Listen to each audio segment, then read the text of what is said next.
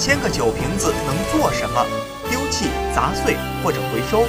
但在辽宁丹东收藏牛人刘小吉的手里，会成为一个自造的地标。巨大酒瓶耗时一周，用一千个酒瓶子拼成，矗立在一个农家院内，高大约五米。刘小吉给它起了个好听的名字——千瓶尊。千瓶尊的胎为砖混结构。刘小吉介绍，完成千瓶尊虽然用时很短，仅一周，但是准备的时间却长达一年。主要是积攒同款酒瓶子比较费劲。刘小吉收藏酒瓶子数十年，积攒了十多万酒瓶子，大部分都用来砌了酒瓶墙。